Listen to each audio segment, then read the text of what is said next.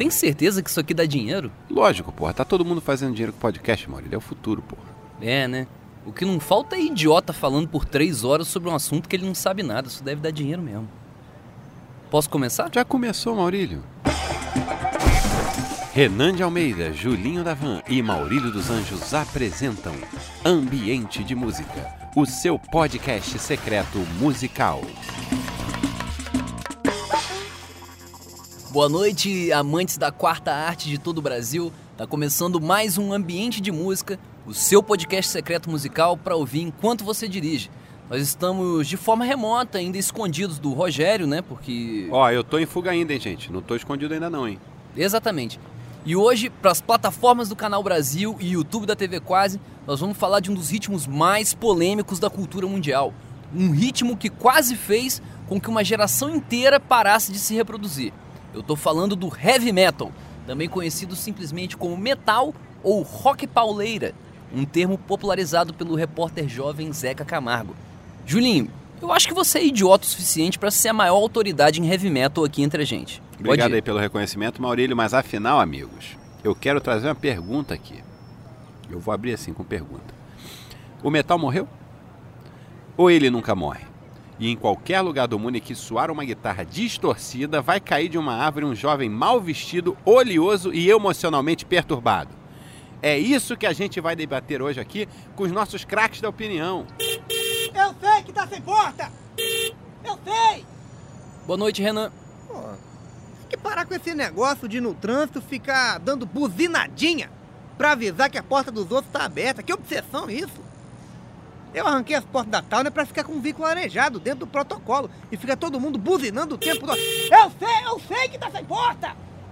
É, eu não tenho dúvida nenhuma que tem gente que pega o carro de sacanagem e sai sem destino só pra ficar buzinando, avisando quem tá com a porta aberta. Aí, o cara me mandou um WhatsApp, Renan, pra falar que meu vidro de trás tá aberto. Vai tomar no cu, pô. Não, e, e sem contar que eu tô no trânsito agora mais do que nunca, porque como eu tive minha casa incendiada quando eu taquei fogo na minha própria calça, eu tive que voltar a morar com a minha ex-mulher Fabiola. O que tudo bem, porque somos primos, nos entendemos muito bem. O problema é o relacionamento com meu filho, que tá intenso agora e já tá desgastado. Eu só não me divorcio de Renanzinho porque eu amo ele demais. Mas a realidade é que o trânsito não é mais harmônico como era na nossa época, não. Era um habitat perfeito, gente. Parecia a natureza isso aqui. Nessa pandemia, eu tive a oportunidade de passar boa parte do tempo isolado no mato, assistindo películas. E com isso eu aprendi que o convívio harmônico com a natureza é uma ilusão burguesa. A natureza, com razão, trabalha para nos destruir. Olha, Maurílio, eu vou indicar pra você o lugar onde eu passei a minha lua de mel. Que paraíso, Maurílio. Paraíso. Vai, vai, vai desconstruir essa sua noção aí. Não tem energia elétrica. Internet, então, nem pensar. Não dá pra chegar de carro, você tem que descer de paraquedas, saltando, desafiando a morte. Totalmente isolado.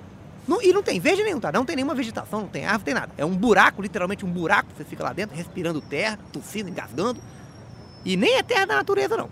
É uma terra altamente tóxica, que é um buraco, parece que tinha uma. Antes tinha uma usina nuclear. É, e, e Maurílio Alves, vem cá. Não foi você que chegou a comentar que só assistiria um filme sobre sepultura se você tivesse preso no mato sem nenhuma outra alternativa de entretenimento? Então eu agora vou te perguntar. Assistiu o filme do Sepultura? Assisti. O filme se chama Sepultura Endurance e traz basicamente o drama do Andreas Kisser, né? Tentando manter a banda na atividade, com os integrantes tentando desesperadamente voltar para suas famílias e o Andreas tentando alertar que aquilo é um erro. É. Banda tem que fazer com músico que não tem família e nem tem esperança de formar uma família um dia. Senão, vai dar errado. Uma hora vai dar errado. É, não sei se, se isso resolveria não, Renan. Porque se tem uma coisa que é certa na vida é que vai estar tudo errado no final. E se você quiser parar de falar para sempre com a sua família, é só montar uma banda com seus parentes, igual o Max Cavaleira fez. Igual o KLB. O bom de banda com família é porque é outro clima. Ninguém fica dando indiretinha maldosa, já cai na porrada direto, já sai de socão. É, intimidade é muito importante na arte, né, Julinho? É outra vibe. É outra vibe. E o Sepultura deu tão errado pro Max Cavaleira que ele acabou fundando o Soulfly, que deu errado também. O Max, ele desagrega qualquer elenco, Maurílio. Qualquer elenco. Você põe um elenco na mão de Max que ele desagrega. É. Talvez não com, com o Luxemburgo. Se botasse o Luxemburgo para treinar a banda, talvez ele conseguisse fazer as estrelas jogarem. Ele ter saído do Sepultura, o Max Cavalheira, eu confesso que achei normal.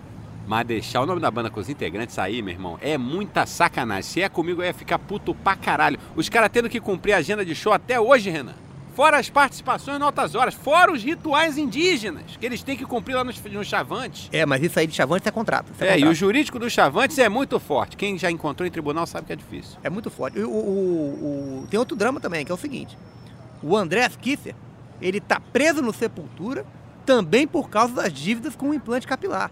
Ele faz um implante, depois ele sai em turnê para pagar pelo implante, o cabelo implantado cai todo durante os shows, e ele tem que fazer o implante de novo quando termina a turnê.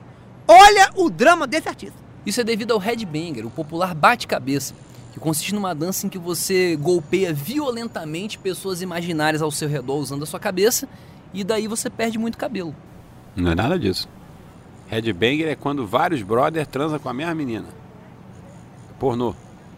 O Max não saiu por causa disso. O Max saiu porque a banda ele não queria mais cantar sobre genocídio e holocausto, gente. Ele estava cansado disso. É, é muito pesado. Ele queria espalhar uma mensagem positiva para os jovens.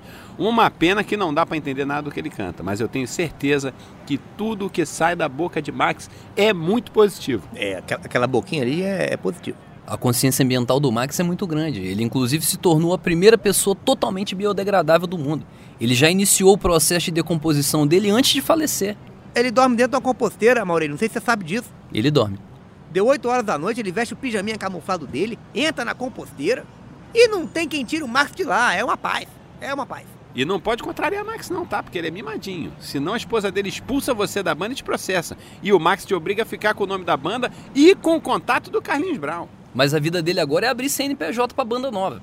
Ele cria a banda, bola um nome legal, um logotipo bem satânico, mas quando vê o tanto de documento que vai precisar pra regularizar, ele vai embora e deixa um monte de boleto pro baterista pagar. Se tem uma coisa que o Max odeia, é burocracia. E o André Kisser. É, mas também não podemos aí criticar as atitudes do Max, né? A gente aqui, por exemplo, tivemos uma situação que o nosso líder foi embora. Foi embora também, uma divergência criativa, né? Nos desentendemos, né? Todo mundo lembra muito bem disso. Mas acabou, de certa forma, sendo até positivo. Porque a gente está olhando pelo lado bom, aqui a gente está tendo a liberdade para fazer esse conteúdo de música. Que a gente não tinha essa liberdade antes.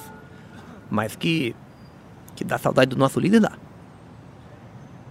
Mas ainda nesse tópico aí do metaleiro brasileiro, Renan, a gente precisa abordar o tema Kiko Loureiro mais uma vez. Ele que recentemente caiu no golpe do apartamento. E que golpe é esse de apartamento? E ele comprou um apartamento e depois ficou com um monte de parcela pra pagar. Que otário, velho. Não é. Fica aí o alerta de mais esse, esse golpe. Até é importante a gente fazer esse conteúdo de podcast pra isso também, tem essa utilidade. Mas agora, esse rapaz precisa se benzer. Esse Kiko Loureiro. Fazer alguma coisa. Mudar os móveis de lugar, tomar um banho de sal grosso. Porque uma hora é golpe de apartamento, outra hora é golpe de ter que tocar no Megadeth. De repente, se ele for um numerólogo, dá um jeito nisso. Põe um K a mais no nome, sei lá. É Kikiko Loureiro, pô. É, o Kikiko deve ter espelho em casa e espelho rouba a energia espiritual da pessoa, sabia disso? Rouba, rouba. Espelho e aquário. Espelho e aquário. Eu, eu tinha uma- um, um- um aquário espelhado em casa, Maurílio. E a minha energia espiritual foi embora. Eu virei um farrapo espiritual. É. Mas no próximo disco do Megadeth, pode anotar e me cobrar depois. Vai ter um solo denúncia de 8 minutos humilhando os corretores de imóveis. Pode ter certeza que Kiko não dá ponto sem nó, gente. Não dá. Não, mas ele não pode compor pro Megadeth, Julinho. Tá no contrato com o Dave Mustaine. Se ele quiser compor, ele tem que pagar. Você paga, compõe a música e ainda ganha o jantar com o Dave. Mas você que paga o jantar também. Agora, eu queria aproveitar aqui, a gente tá com essa liberdade toda aqui de, de, de assuntos e tópicos, de criar um quadro Top dos Tops, que é um sonho que eu sempre tive de, de ter esse quadro. Vamos fazer, Renan. O formato do podcast está aí para realizar sonho. Quer fazer? Faz! Eu quero, eu quero fazer. Faz! Top dos Tops. Com Renan de Almeida. Top, top, top, top! Muito bem. Começando aqui o quadro novo, inédito, criado por mim, Top dos Tops.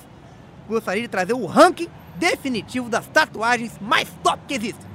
Em quarto lugar, Alienígena de Dread, Dreadlocks. Em terceiro, Smurfette de Topless.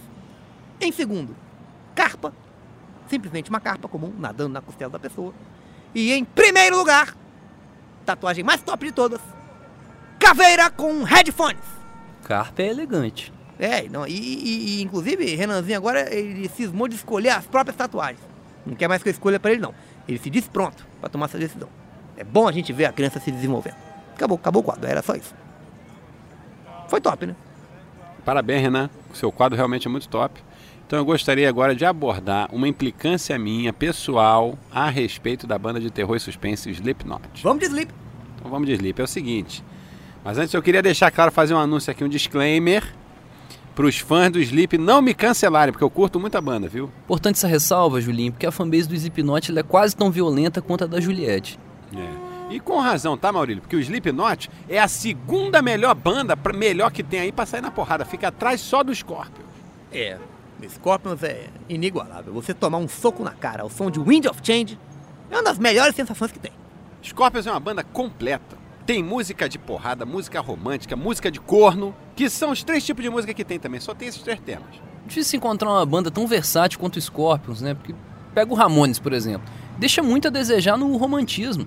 Eles só faziam música pra sair na porrada e geralmente entre eles. Mas é difícil você ser romântico cheirando cola de sapateiro, Maurício. Mas dá. Exatamente, cola de sapateiro causa impotência, porra. Mas voltando à implicância, o que acontece é que eu fui no show do Sleep, aí que vem o cerne da minha implicância. E realmente, cara, é uma banda muito coerente na questão do visual, todo mundo fantasiado de palhaço maluco, cria aquele clima gostoso, tenebroso, de terror, muito soco na cara rolando solto, mas aí no meio do show, do nada, vinha um road pra ajeitar o pedestal e ele era um careca normal, sem fantasia nenhuma, nem cabeludo era. Você sair, você sai do storytelling, você tá ali, você tá naquela magia. Porra, será que eu vou morrer ou vem um refrão? Pá, de repente entra um careca gordinho ali, mexe no microfone e bota pro cara. Porra, quebra magia, gente. É, investir nisso aí seria fácil, né? Não custava nada. São dois roads só. Fantasiava um de vampiro, outro de Frankenstein. Tá pronto. Ou então um pirata até. Fantasia de pirata é a mais barata que tem, porque o pirata é basicamente um morador de rua do mar. É uma bandana e você é, decepar algum membro. O Slipknot é o chiclete com banana dos Estados Unidos, porque eles ficam tocando aquele trash metal, intercalando aquela voz de monstro com os pedidos pra galera pular, bater palma, sacou? Virar cambalhota. É, é igual essa, não sei se vocês tiveram a oportunidade de ouvir, essa nova formação do Alice in Chains aí é a mesma merda. As músicas falando sobre overdose, sobre vontade de tirar a própria vida, e esse vocalista novo mandando o pessoal sair do chão batendo palma. Porra, não vim aqui pra bater palma, caralho. Aqui é Seattle, respeita, porra. Deixando o Seattle de lado e voltando a falar dessa situação aí do road metal, porque essa é a profissão mais insalubre que existe. Os roads estão todos acima do peso, com enfisema pulmonar, hérnia de disco. Se você colocar um profissional desse debaixo de uma máscara de palhaço, ele morre sufocado na hora. E aí a banda fica sem ninguém pra ir buscar droga pra eles. É, mas a carreira de road tem espaço pra você crescer profissionalmente. Olha o exemplo do Ed aí. Nosso querido Ed.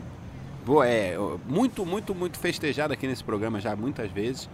Ele era só um cadáver mumificado que trabalhava para o Maiden, você sabia disso? E hoje em dia ele é o quê? Mascote oficial da banda. E o mercado de mascote banda tá acabando. Tem o Ed mais uns dois só. Atualmente as únicas bandas com mascote são Iron Maiden e que eu me lembro de cabeça Capital Inicial, que o mascote é o Dinho. Não, não, mas tem, tem o Gorilas também.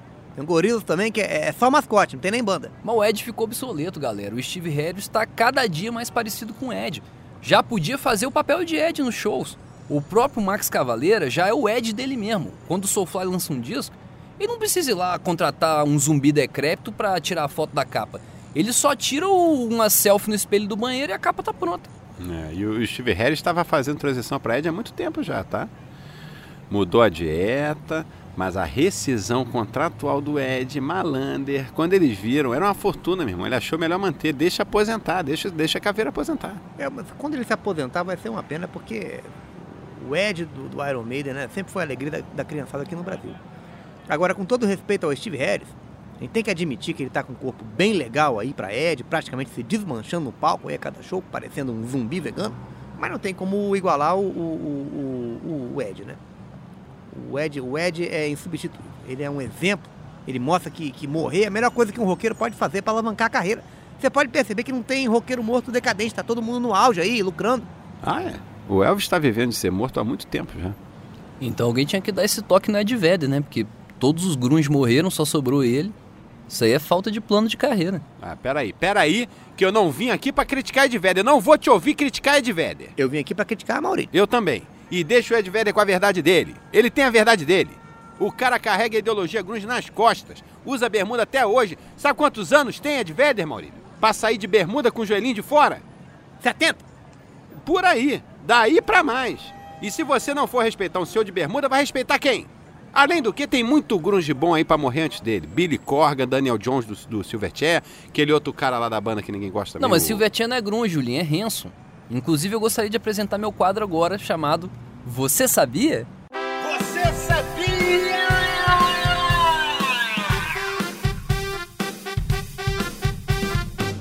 Você sabia o, o membro mais bonito da família Hanson não é nenhum dos três irmãos da banda? É o técnico de informática, o tio Bob Hanson. Que ele é belíssimo. Ele usa aquele shampoo longo dos sonhos. Você sabia? É, isso aí é nome de shampoo sério. Longo dos sonhos é nome de shampoo sério. A indústria capilar não ia, não ia brincar com os sonhos das pessoas, não. Então a gente sabe que pode confiar. Eu uso um shampoo muito sério também, que é o shampoo brilho intenso. Intenso, Maurício. É da intensidade que eu saio de casa, as pessoas até desviam de mim. Alguns até me xingam, me ofendem. Impressionante. É, aproveitando sua informação, eu queria dar um alerta aqui. Atenção, cuidado com essas bandas que têm o sobrenome dos integrantes. Tipo Hanson, Ramones ou mesmo Roxette, que parece inofensivo. Uma vez eu fui no show do Sambô, é, relato pessoal. Tava, fui pra lá, como, to- to- co- como quase todo mundo lá, achando que era um show do- do- de um projeto paralelo do Rick Sambora. Quando eu vi, não era, fiquei indignado. Mas aí, como é que a vida é, é- é aleatória? E você né? indignado é difícil de segurar, Julinho. Não, eu indignado eu sou difícil de segurar. Mas aí eles começaram a tocar, o Sambo abriu o show com Sunday Bloody Sunday. Renan, a indignação ela foi embora na hora. Eu senti ela sair do meu corpo, eu senti o gelado da indignação saindo do meu corpo. Vocês já ouviram a versão deles de Sunday Bloody Sunday? É de arrepiar, galera. Eu estou arrepiado só de lembrar. Você que está ouvindo, bota pra ouvir aí, Sunday Bloody Sunday do, do, do, dos nossos queridos Sambo. Às vezes eu acordo todo arrepiado só de lembrar dessa música, todo empelotado. Não, mas isso não é necessariamente alergia a sambô, não. Isso aí pode ser alergia ao colchão. É Sambo, com certeza, mano. Eu me conheço, conheço meu corpo. Mas tem que levar em consideração que Sunday Bloody Sunday é sobre um massacre de estudantes na Irlanda. E esse tema é muito pesado, né, cara? A versão do sambô dá essa leveza, essa descontraída que a temática da brutalidade policial exige. Pessoal, o papo tá muito legal. Tá legal. Estamos num tema agora muito interessante, mas é, as coisas que Maurílio fala um pouco abaixo. Mas o, eu preciso ir. Vamos encerrar aqui, por favor. Vou fazer esse pedido, que eu tenho que resolver uma questão pedagógica do meu filho aqui. Vocês sabem que é a minha prioridade. Eu descobri que Renanzinho entrou pra uma gangue de pichação de muro. Vocês acreditam nisso? Mas isso é fase, Renan. Toda criança tem a fase de pichar muro, a fase de apedrejar janela, a fase de roubar caneta rosa pra namorada nas lojas americanas, a fase de repetir de ano por muitos anos. Isso é normal. É. Não, Maurílio, eu até, eu até entendo. Ele teve a fase de faca dele também, que era- foi, foi um Não, problema. não, a faca é, é- é- faca é muito, muito, muito natural. É, mas o, só que aí isso tá me dando mais trabalho agora, essa- essa fase da pichação, porque quando eu dirijo eu fico olhando as pichações o tempo todo, pra ver se, eu- se- se não tem nenhuma dele. Quando eu vejo alguma que eu reconheço a caligrafiazinha dele, eu tenho que estacionar o carro, eu vou lá, pego minha, minha, minha lata de, de spray e picho embaixo, né, em respeito ao, ao dono do imóvel. Me desculpe pelo picho do meu filho, ele já está de castigo e não vai mais fazer isso, nunca mais, nunca mais. E desenho a caveira embaixo. Porque picho sem caveira, o dono do, do estabelecimento nem nota. Ó, vou ter, vou ter que estacionar aqui. Caligrafia no alto de um prédio abandonado aqui. Deixa ele se expressar, Renan. O picho é uma maneira do adolescente dar o recado dele pro mundo. E o recado geralmente é foda-se. Não, mas e, e- e nem é, né? Porque no começo eu achava que ele pichava alguma frase de protesto, uma provocação aí que faria todo mundo refletir, até ruir as fundações dessa, dessa sociedade hipócrita em que a gente se encontra. Mas quando eu fui ver, analisar com, com calma, ele só escreve bem 10. Aquele personagem, bem 10. Infantil, é a naturalzinha dele. É assim que ele ganha um respeito entre a galera da pichação. Não, mas tá certo, cara. Criança só ganha respeito pichando muro ou fumando. É, mas pelo menos não é grafite, né? Imagina o Renanzinho grafitando aquela barbearia lá onde o Caio Castro mora. Não, isso aí é de castigo na hora, né, Julinho? Não, isso aí não tem conversa. Filho meu não mexe com grafite e nem com decoração de casa de Caio Castro, não. Renan, você é cerebral. Cerebral. É emocionante ver sua dedicação para educar o Renanzinho. Inclusive, eu estava pensando em adotar uma criança e queria te perguntar: dá muito trabalho ser pai? Julinho, vou te falar. Com toda a sinceridade aí, toda a responsabilidade. Trabalho nenhum, Julinho. Nenhum. Zero. É uma delícia, é uma delícia. Tem vezes até que eu esqueço que eu sou pai. Pra você ver a tranquilidade que é. E o garoto também é muito. Eu, eu dei muita sorte, né? Renanzinho é de uma independência impressionante. Ah, acho que eu vou pegar um filho pra mim então, pô. Ambiente de música. Daniel Furlan é Renan. Leandro Ramos é Julinho da Van. Raul Schecker é Maurinho dos Anjos. Roteiro de Daniel Furlan, Leandro Ramos, Pedro Leite e Raul Schecker. Redação final de Daniel Furlan e Pedro Leite. Edição de Rodrigo Gonçalves. Realização Canal Brasil.